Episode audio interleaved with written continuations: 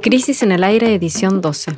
¿Quién mató a Trasante y los enigmas de la reconstrucción? Este es el podcast de la revista Crisis. Jimena Tordini y Mario Santucho analizan los tres temas más importantes de la semana. Hoy, en el primer bloque, Rosario, ciudad del Banga. ¿Qué significa el crimen de Eduardo Trasante, ex concejal, pastor evangélico y militante contra la violencia institucional? En el segundo, analizamos la interna en el frente de todos, pura espuma o un debate sobre el futuro del país. Por último, conversamos con Federico Termín, presidente de la Cámara de Diputados de la provincia de Buenos Aires, sobre la salida del encierro en el conurbano.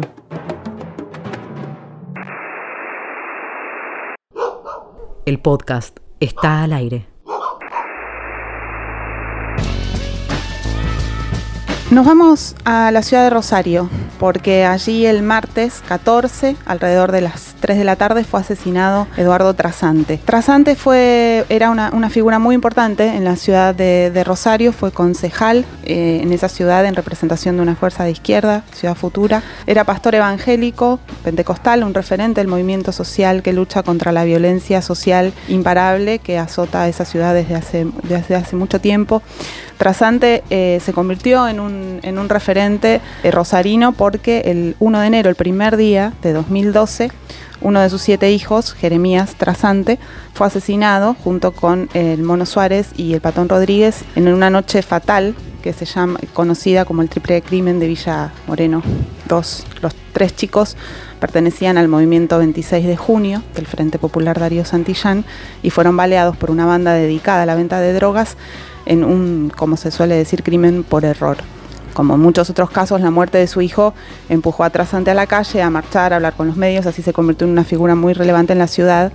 Y después, unos años después, un año después, en 2014, otro de sus hijos, Jairo, también fue asesinado en una pelea callejera. ¿Qué sabemos del asesinato de Trasante que pasó el martes? Bueno, sabemos que dos personas entraron a su casa sin ocultar sus rostros, aunque con barbijo parece, le dispararon en la cabeza y se fueron tan tranquilos como habían llegado, todo en unos seis minutos que duró la, incursión. lo cual es bastante, ¿no? Porque, o sea, no fueron simplemente solo a matarlo. Fueron, entraron a la casa, estuvieron seis minutos y luego, como decías vos, eh, salieron como, como si nada. Esto está registrado por las cámaras de, seguridad. En un auto, ¿no? En, un, auto, Que, paró en la puerta y después fue descartado en la zona sur de la ciudad.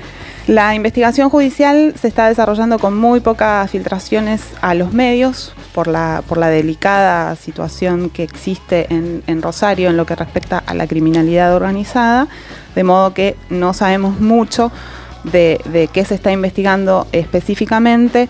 Eh, lo que dijeron desde la, desde la fiscalía que tiene a cargo la investigación fue que por ahora la única hipótesis descartada es la del robo. Sí se puede señalar que las hipótesis relacionadas todas están relacionadas con el, con el narcotráfico. ¿no?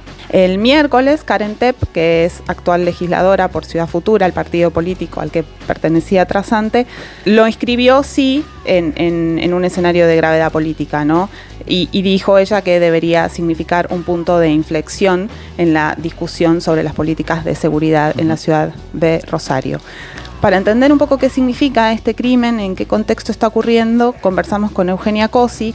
Eugenia Cosi es de Rosario, es investigadora del mercado de las drogas ilegalizadas, es integrante de la Cátedra de Criminología de la Facultad de Derecho de Rosario y también es militante contra la violencia institucional y nos dijo esto.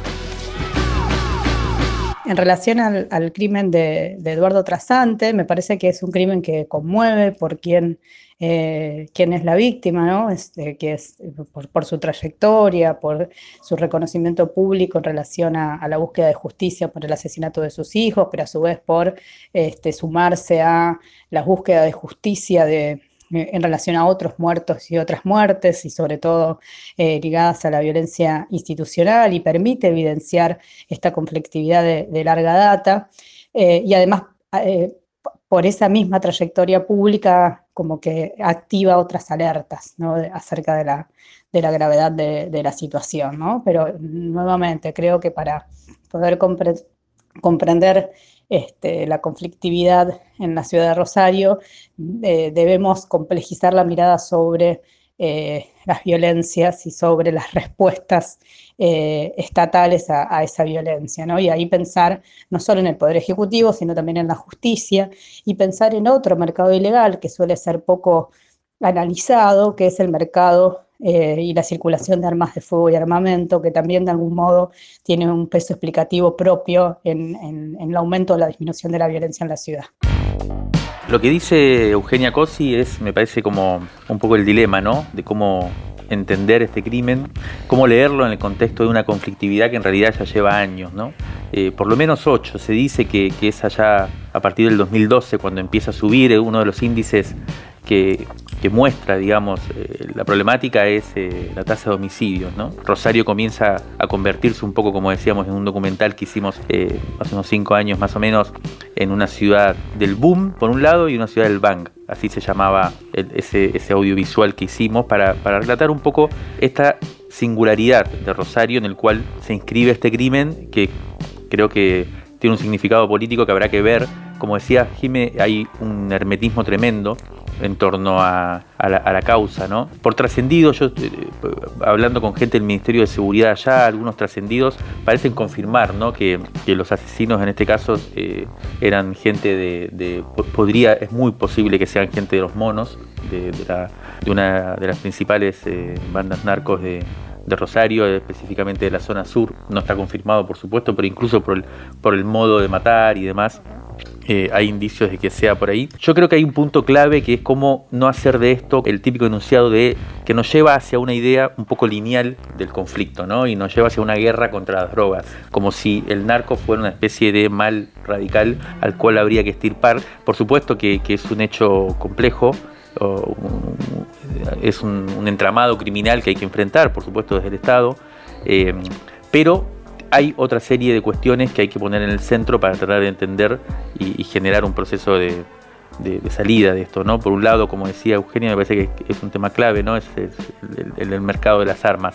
Lo que sucede, al parecer, es que poner tan en el foco la cuestión del narcotráfico precisamente lleva a ocultar un poco estos otros elementos y el mercado de las armas, la circulación de armas, eh, eh, genera una cultura eh, de matar que ya no es solo directamente ligada a la cuestión del tráfico de drogas, ¿no? Y yo eh, agregaría un par de cosas más que me parece que tienden a, politizar la cuestión y, a poner en el centro esto que decía la legisladora Karen Tepp, que es eh, la posibilidad de que sea un punto de inflexión, que es el sistema de complicidades, ¿no? Que aparece porque la cuestión de los negocios, ahí aparece no solo el tema del narco, sino cómo se vinculan un montón de flujos de capitales, ¿no? Eh, si se quiere, que, generan los circuitos del lavado, ¿no? y que ahí se mezclan todos, se, fusionan como una lavadora, eh, los que vienen de la evasión por el tema de, de agronegocios. Rosario es uno de los principales ejes de la, agroexportación, está el puerto, y todo esto, y también una dinámica que en Rosario en los últimos años ha sido clave, que es la especulación inmobiliaria. Todo eso va generando una especie de submundo o de, o de universo en el cual eh, aparece una violencia muy propia de Rosario y que hay que, hay que ver cómo, cómo, pensar, ¿no? Sí, en esto de las, de las complicidades y, las relaciones, bueno, el, otro factor que hay que tener en cuenta, por supuesto, es la participación policial en, el, en ese negocio. Nosotros decimos por supuesto, pero eso no siempre mm. es así porque bueno, como, como se dice por ahí, ¿no? Cuando un comercio es ilegalizado, lo que ocurre es que pasa a ser gobernado por la policía, ¿no? Que nunca en, este país por lo menos se, ha domesticado del todo su pasión por hacer negocios. Lo que está ocurriendo en Rosario es que asumió la, gestión del Ministerio de Seguridad Marcelo Saín, una persona con mucha trayectoria en la, en la demanda y en el, también en el intento de eh, reorganizar las policías para que sean gobernadas con otras lógicas. Él está al frente del Ministerio de Seguridad de la provincia desde que llegó junto con, el gobernador Perotti. Se enfrenta a esta fuerza de seguridad acostumbrada a, pactar con, los narcos un porcentaje del negocio y también de la gobernabilidad de los territorios y está proponiendo una reforma de, orientada bueno, a la profesionalización de su estructura una estructura que el mismo Sain dijo está contaminada por el narcotráfico. En ese contexto también ocurre eh, el crimen de, de, Trasante. Cuando un comercio ilegalizado, lo que ocurre es que pasa a ser gobernado por la policía. ¿no? Rosario es Bank, uno de los principales ejes boom de la, de la, de la agroexportación, del puerto, especulación inmobiliaria. Bank, bank, bank, Boom, boom, Crisis en el aire. Análisis político en movimiento. a la conversación.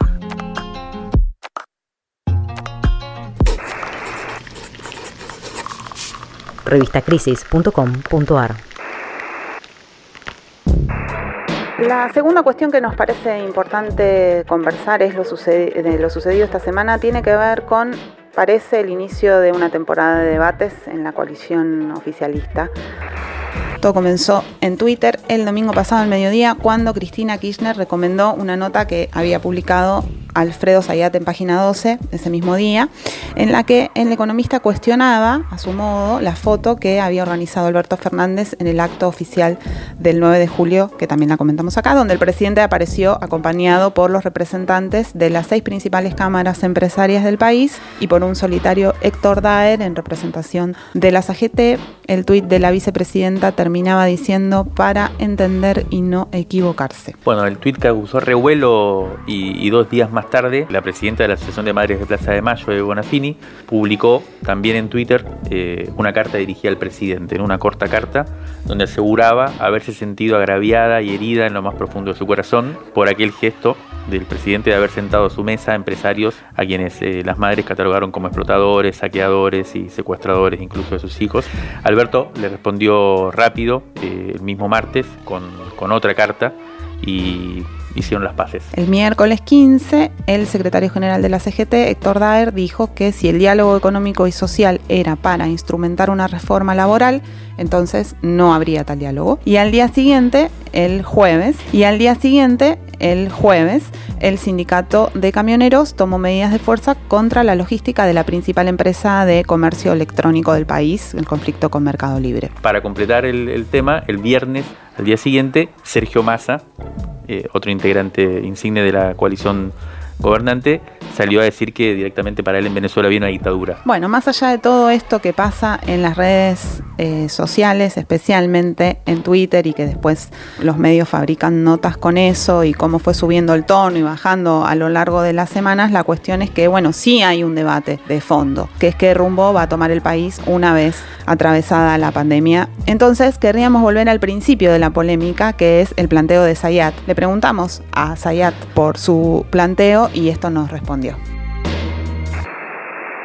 A partir del debate que se abrió sobre los sujetos económicos de la reconstrucción en el gobierno, me parece que eh, va en línea con eh, la histórica búsqueda de ese sujeto económico dinámico para el desarrollo nacional que tiene el peronismo, que es esta idea de la burguesía nacional.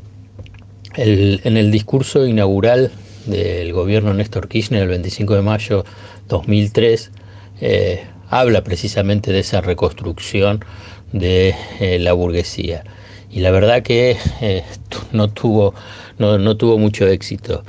en, el, en el primer gobierno de Cristina Fernández Kirchner también estuvo esa, esa voluntad de, de Cristina e incluso yendo a visitar la planta eh, de, Techín. Y aquí aparece en, el gobierno de, eh, de, Alberto Fernández, Cristina Fernández Kirchner, eh, frente a la pandemia, bueno, ¿quién es ese sujeto económico para la reconstrucción? Dada la experiencia, está clara, está claro que no se puede recostar exclusivamente y subrayo exclusivamente en lo que es el establishment y el bloque de poder eh, tradicional, que lo que representaría en el ideario esa burguesía, porque considero, y esta es una definición mía, que es una burguesía fallida, porque no ha sido dinámica para el desarrollo nacional. Por eso es no solamente con ellos, sino con ellos, más ampliando la base social del sector privado, eh, es que eh, existe una mejor condición para eh, tratar de impulsar la, la, reconstrucción, teniendo al Estado como un rol central, que ese rol central fue dado ya no solamente por una voluntad del gobierno, sino por la realidad, la realidad de la pandemia. El ministro de Economía, eh, cuando le preguntan insistentemente en los medios que le, exigen que presente un plan económico, como si la crisis se debiera a que no hay un, diseño económico por venir, eh, él suele responder tres criterios que indican eh, las principales orientaciones generales, creo yo, que el gobierno va a tener en cuenta. El primero, aquí ahora, según dice Mar, Martín Guzmán, es que lo único importante, además de reestructurar la deuda, ¿no? Sería preservar el capital organizacional que existe en las empresas. Cito lo que él dice, ¿no? La, lo cual no es lo mismo que proteger las utilidades de los accionistas. Una vez que se abra la cuarentena, dice Guzmán, hay que relanzar a toda velocidad el mercado interno que va a ser el motor de la economía. Pero también, asegura él, o, sea, o afirma él, hay que incrementar las exportaciones para evitar... Eh, un recurrente problema estructural de la economía argentina, que es el déficit de la balanza comercial, que termina finalmente bloqueando el crecimiento. No fue lo que sucedió durante el kirchnerismo, que es que eh, ese, motor, ese consumo interno, que es el que genera el motor de la economía, eh, produce crecimiento, eh, genera demanda, pero cuando no existe capacidad exportadora, termina habiendo un problema en la balanza de pagos y hay pocos dólares y entonces se frena todo. El tema es con quién contamos y es un poco el, debate que da Sayat, ¿no? que plantea Sayat y que Cristina pone el dedo para señalar. O sea, ¿cuáles son los agentes del desarrollo nacional? Mi sensación es que, o la sensación que uno tiene es que no hay mucha idea, porque tampoco hay mucho con qué, quizás. Por eso el presidente, me parece a mí, eh, con un ojo en la reestructuración de la deuda, yo diría, y otro en la gestión de la pandemia, o sea, sin demasiado tiempo tampoco para pensar eh, un poco a nivel estratégico, mi sensación es que apela a lo conocido, juntarnos todos los que estemos y los vemos cómo sí, y vemos cómo apechugamos, ¿no? Es un poco lo que él había planteado también antes de la pandemia sin mucho resultado. El problema es el que plantea Sayar, ¿no? Es el problema irresuelto, creo yo, incluso por el peronismo, la burguesía nacional, esa gente del desarrollo, no podría decir a dónde está que no se ve. Porque bueno, eh, en general lo que hemos visto incluso eh, durante todos estos meses de debate es que esa, esa gente económica, esa gente empresarial tiende más bien a fugar los recursos, tiende más bien a eh, financiarizarse y a no ser un factor productivo especialmente dinámico. ¿no?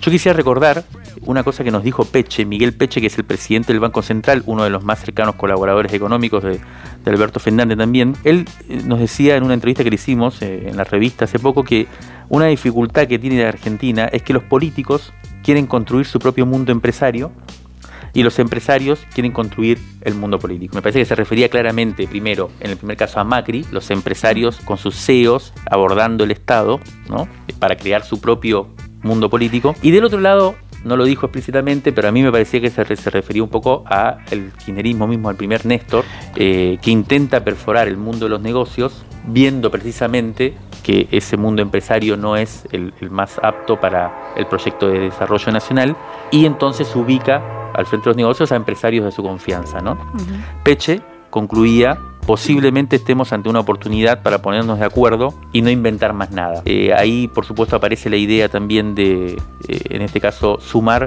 al Estado como un protagonista central, en, en, como agente económico, eh, pero bueno, también ahí uno eh, observa cómo la, el intento de expropiación de Vicentín, que era una forma de involucrar al Estado en, en la producción concreta cuando esta falla, cuando la empresarialidad falla, digamos, eh, terminó con un baldazo agua fría, bueno, hubo una reacción fuerte. Sí, estuvo la frase también del presidente esta semana que dijo pensé que les iba a parecer una buena idea. Exacto, bueno, y además hay, además de este tema de que genera reacciones y bueno, rápidamente surge gente que piensa que vamos hacia Venezuela, eh, hay un problema más de fondo también que es que la capacidad de inversión estatal eh, está bastante disminuida en esta crisis. Hace poco estuve hablando también con un importante cuadro de la actual conducción de IPF que nos comentaba que el plan de inversión, por ejemplo, para un sector, para esta área tan clave de, la, de cualquier eh, hipótesis de crecimiento está muy menguado también.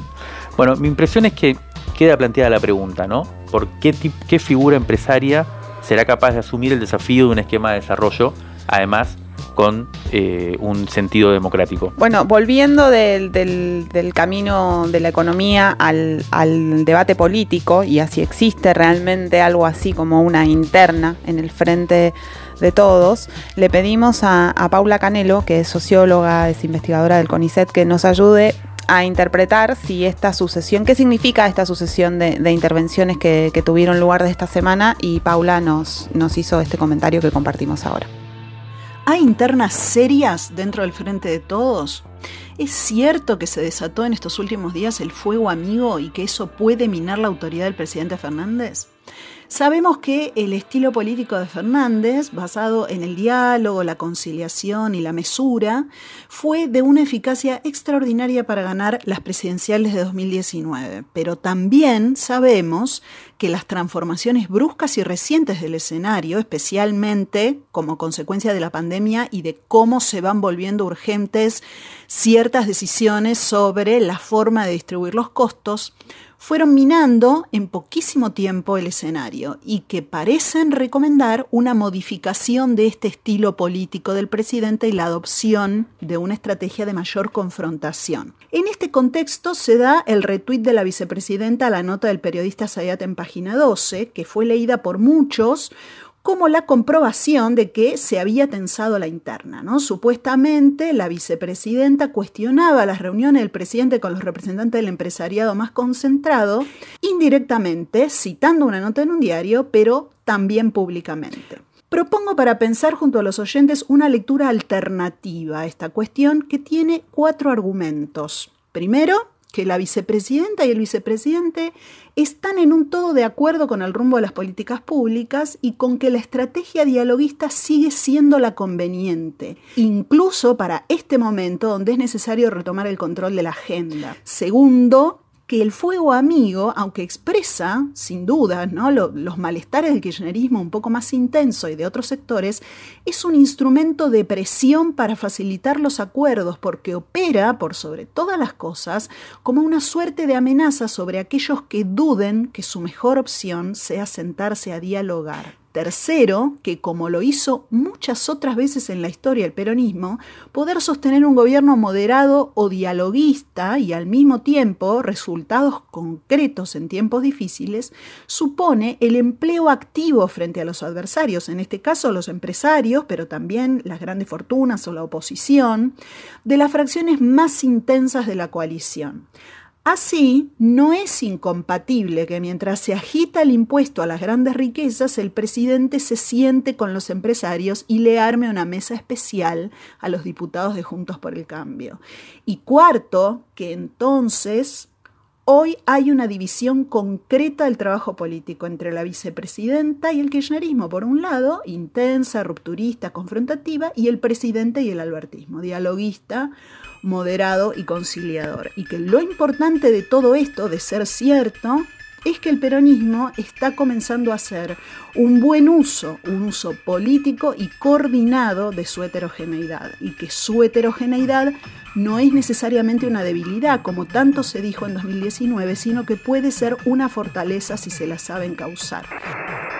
El juego político está siempre abierto y siempre también corremos el riesgo de distraernos demasiado con sus anécdotas Hoy lo central es si el gobierno logrará que ese pacto social o esa unidad nacional o estos equilibrios a los que se refería, esta división del trabajo político a la que se refería Paula Canelo, funcionen como un vector de democratización, en particular de democratización económica, en un país en el que, como recientemente escribió nuestra compañera Paula Valmedina, lo que atravesamos es el deterioro fulminante de las condiciones de vida de millones.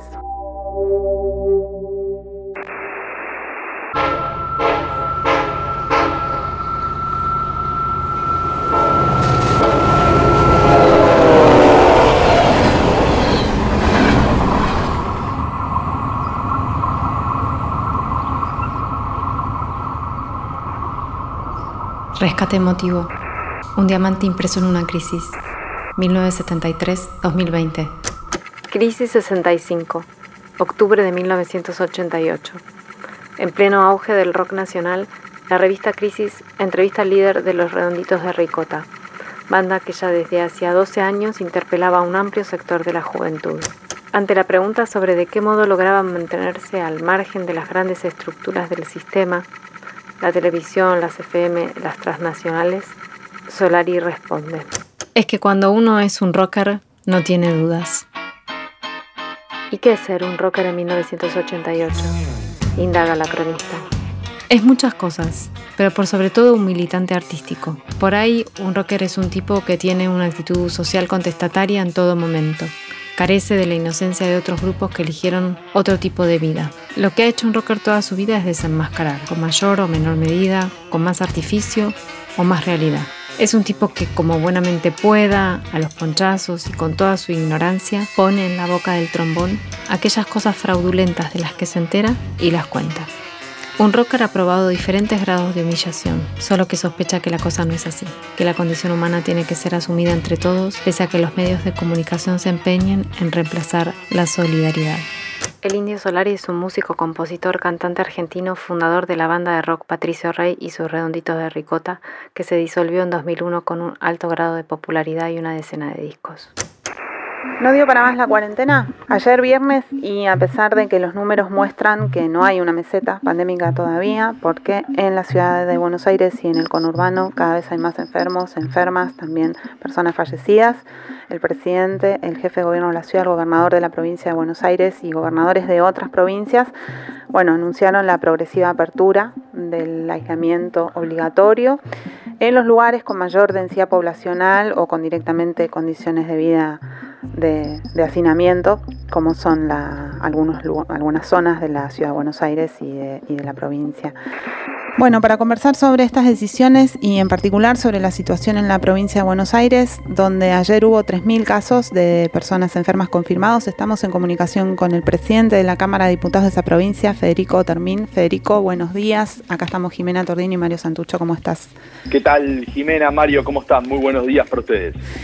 Bueno, te queríamos preguntar qué desafíos presenta el, escenario que quedó armado ayer desde tu punto de vista para afrontar los próximos días cuando bueno se comience a flexibilizar el aislamiento, sobre todo en, la ciudad de Buenos Aires y, qué impacto tiene eso en la provincia. En el ¿no? Sí, eh, eh, Mario, Jiménez, yo lo que me, me parece que digamos, en marzo cuando esta situación impactó de lleno, esta pesadilla mundial impactó de lleno en nuestro país, bueno, estábamos todos muy atemorizados y no sabíamos prácticamente nada sobre la, enfermedad, más allá del breve spoiler de algunos eh, lugares del mundo que nos podía dar un adelanto de, ciertas cuestiones que, había que hacer. Digamos, y en ese sentido había eh, consenso que lo que había que hacer era cuidarse, restringir la movilidad y tratar de estar en casa la mayor cantidad de tiempo posible. En ese momento eso fue, digamos, muy bien eh, recibido, ese largo fin de semana lluvioso, como dice Ginás en el, en el texto del cine del, libro muy interesante que, publicaron ustedes en estos días, digamos, y está claro que a medida que iba pasando el tiempo y casi 120 días después, digamos, es muy difícil de poder sostener incluso eternamente. No es la idea de de, este gobierno poder sostener eso indefinidamente, digamos, por el contrario, Alberto, Axel, digamos, son personas que, que asumían con la idea de, poder eh, potenciar la producción, la economía, el trabajo, eh, y, nos encontramos ante una coyuntura inédita, histórica, que me parece que a veces abrumados en la cotidianidad y en, y en los problemas eh, de cada uno, no logramos como conjunto de sociedad entender la gravedad de lo que está pasando a nivel mundial. En ese sentido, digamos, las medidas que se tomaron fueron un éxito digamos, realmente muy importante.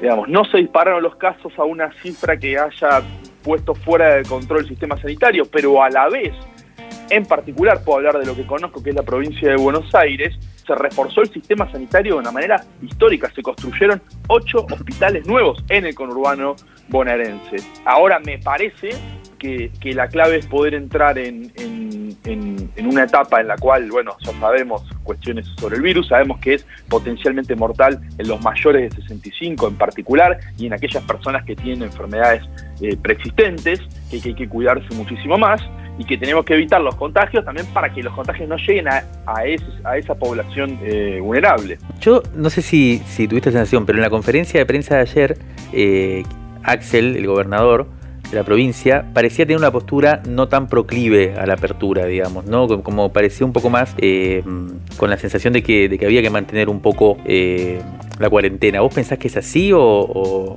más o menos? yo creo que a veces hay ciertos eh, trucos de, del marketing que se ponen en, en, función y se espectaculariza ciertas cuestiones. Y no lo digo en tono crítico porque, porque es parte del asunto. Yo lo que veo, y me refiero particularmente a la, actitud del jefe de gobierno de Ciudad de Buenos Aires, que me remonta tal vez cuando, cuando era chico y llovía y yo tenía fiebre y me encantaba ir a jugar a la pelota. Mi mamá me decía que era mejor que no vaya porque me iba a enfermar peor. Mi papá, que en ese momento me parecía que era más copado, decía que no pasa nada. Entonces volví, volvía destrozado. Después estaba una semana adentro y me enojaba con mi mamá pero que tiene una actitud sumamente responsable. Digo, este es un momento grave. Administrar la provincia de Buenos Aires es una situación súper compleja. Y, en este sentido, digo, cuando es alguno de los principales medios de, comunicación, del establishment, por decirlo un nombre antiguo, del Círculo Rojo, por adoptar la categoría Durán Barbiana que, mm. hegemonizó, que cuestiona sistemáticamente al gobierno de la provincia, antes por la cuarentena, después por flexibilizarla por los casos, te das cuenta que lo que le molesta a ese establishment no es la cuarentena, sino que lo que le molesta es el gobierno. Digamos, hay una cuestión más de fondo ahí. Por lo que vos decís entonces, eh, hay más o menos un, un, acuerdo, digamos, una coordinación entre los diferentes gobiernos para en, lo que respecta a la cuestión sanitaria y en eso se ha, venido siendo eh, lo más eficaz posible, pero habría como eh, quizás una estrategia comunicacional distinta, con énfasis diferentes. Y te pregunto si eso tiene que ver también con eh, la gente con la cual se habla o a la que se le habla, ¿no? O a la que se intenta representar. En, el sentido siguiente, evidente, es evidente que el foco ahora de, los contagios está en la provincia de Buenos Aires, en el conurbano y sobre todo en la zona sur. Estaba viendo ayer un mapa en donde claramente en la zona sur es donde se concentran de la matanza hacia el sur, digamos, la mayoría de los casos. Y uno tiene la sensación, te quiero preguntar si vos lo ves así también, de que habría como un tipo de demanda, si se quiere, de un sector de la población de, eh, de, abrir, ¿no? de flexibilizar, de poder salir, de poder, bueno, eh, mal planteado con el tema de las libertades, quizás otra gente lo, lo plantea más con el tema del laburo y de la situación económica, Sí, de la angustia, de la tristeza, Mario. Me parece que son cuestiones para, para contemplar. Esto que te digo, por eso insisto en la excepcionalidad de lo que está sucediendo. Hmm. Digamos, eh, realmente es un, es un momento eh, triste, es un momento de una angustia colectiva enorme y que y con consecuencias, digamos, todavía eh, a final abierto. Hmm. En eso digo, yo por eso destaco la responsabilidad, porque capaz se podría tener posturas más, bueno, digamos, de que la sociedad quiere, pero no es solamente lo que tiene que hacer, digamos, un líder, eh, eh, ir viendo al pulso de, la cotidianidad. Yo tengo ganas de ir a jugar a la pelota. Mm. Básicamente me, divertía, me sacaba el estrés, ir a, ir a jugar al fútbol, ir a correr. Bueno, pero hay, hay cuestiones que me parece que es eh, importante de poder evitar una, una tragedia colectiva. Pero ¿vos, vos no ves también que desde el principio hubo una otra sensibilidad que ponía en el centro el tema del cuidado yo no sé si esto no se vio también con mucha fuerza en los sectores populares, que saben que están más hacinados, que saben que puede ser mucho más eh, heavy, digamos, el ingreso del virus a estos lugares. Y lo que te quería preguntar es si vos ves que esto fue cediendo o se mantiene como un núcleo duro de gente que pone en primer plano el cuidado por sobre esas otras eh, cuestiones. No, a ver, es muy interesante, Mario, eso. Creo que, digamos, en un primer lugar, ante el miedo que generaba eh, el virus y, esta cuestión de que, un poco retomando lo, de Ginás, la cuarentena tenía algo de lúdico, de excéntrico, mm. eh, eh, a, todo nivel y en toda clase social tenía algo de, particular, era como una anomalía incluso divertida y bien recibida los primeros 15 días, ni siquiera es el primer mes y demás.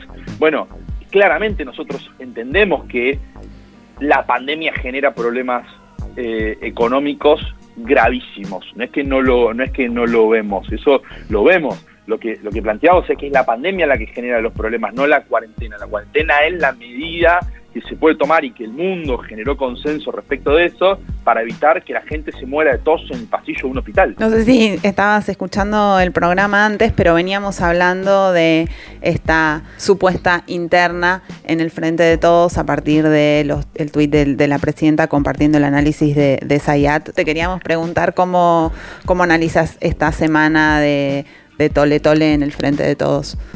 En primer lugar, los escucho siempre, pero en formato podcast, que es un, en un horario más amable. Un horario más amable para mí, que capaz es la madrugada cuando vuelvo de La Plata o antes de dormir con los auriculares. No, y respecto a eso, me parece que, que, Cristina, digamos, es súper eh, genuina, clara en, sus posiciones y en eso también hay un, doble estándar, ¿no? Digo, ya casi nos olvidamos de, Marquitos Peña, una, figura eh, absolutamente eh, intrascendente me parece en la, historia y está bien que nos hayamos olvidado de eso, pero me permito recordarlo brevemente para plantear esta cuestión del doble estándar, ¿no? Cuando en Cambiemos había diferentes posiciones, era qué potente, que es la coalición, que expresan diferentes cuestiones, y cuando nosotros podemos discutir porque no hay una verdad absoluta y porque estamos en una crisis eh, realmente eh, histórica y hay que construir una pospandemia y hay que ver cómo se hace con toda esa, esa complejidad, este, me parece que bienvenido sea el debate, bienvenidas sean las discusiones y, estoy convencido que con la capacidad que tiene Cristina, con la capacidad que tiene Alberto, con, la mirada de Axel, digamos, lo obsesivo que es Axel, que, está todo el día tratando de, poder sacar a la provincia eh, adelante, yo tengo una mirada de esperanza, cuesta hoy que estamos en, en, una oscuridad de angustia y de tristeza poder verlo, pero estoy convencido que, el Estado Nacional va a articular los programas eh, necesarios para que el país pueda salir adelante. Te, hago otra pregunta sobre un tema que, que, surgió también esta semana, la anterior, y que empieza a preocupar, que tiene que ver también con un paréntesis, si se quiere, que hubo durante la cuarentena respecto de la violencia institucional, respecto de la violencia social. ¿Vos cómo estás viendo esto? ¿Cómo se puede pensar eh, la función también o el lugar del, ministro Berni en, esta discusión? Sí, a ver, está claro que la cuestión de, la violencia institucional es algo que, nos preocupa muchísimo eh, y, en ese sentido, digamos, me, parece eh, importante y, marca un cambio en el cual se encaraban las cuestiones en la provincia antigua e históricamente. La provincia de Buenos Aires tiene deudas históricas eh, enormes y una de ellas es en, materia de, seguridad. me parece que hay dos problemas eh, reales y concretos, un aumento de la inseguridad en la provincia de Buenos Aires, en particular en el conurbano, eh, que creo que toda esta situación también conspira con eso. y, después hay un, hay un aumento de la violencia institucional que claramente el gobierno de la provincia está trabajando para poder eh, eh, resolver eh, esta cuestión. Y, estoy convencido que, lo vamos a lograr. Es una situación complicada, difícil, que se multiplican en los barrios, digamos, los casos de, discusiones con, con, agentes de la policía, pero me parece que es una, una deuda pendiente de la democracia en la provincia de Buenos Aires por resolver estas cuestiones y es un tema que lo vamos a encarar con muchísima fuerza.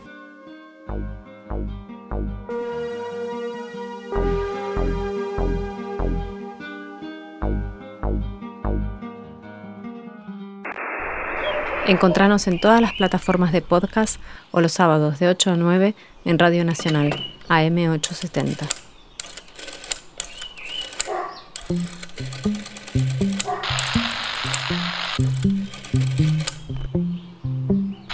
válvulas de papel, aire, podcast y transmisor.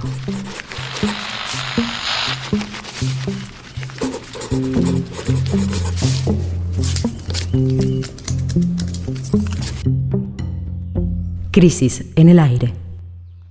Hola, mi nombre es Patricio Tejedor, soy diseñador de iluminación y escuchando un poco los podcasts de, Crisis en el Aire, eh, me puse a pensar acerca de los comentarios que hace Simena o las reflexiones que hace Simena en el capítulo 2 acerca de, la oscuridad este, y entender o ver que la oscuridad en sí es la que nos permite, nos da el marco para poder ver la luz. Si nosotros no, no contamos con oscuridad o no contamos eh, con, eso, con esa idea, no podemos ver la luz. Para potenciar algo, para, en iluminación, para potenciar una escena o para potenciar un detalle, necesitamos de tener un mayor, una mayor proporción de oscuridad que de luz. Entonces, en ese marco, cualquier pequeño brillo, cualquier pequeño destello, por más eh, baja sea la intensidad, se hace mucho más visible en un marco de, de total oscuridad.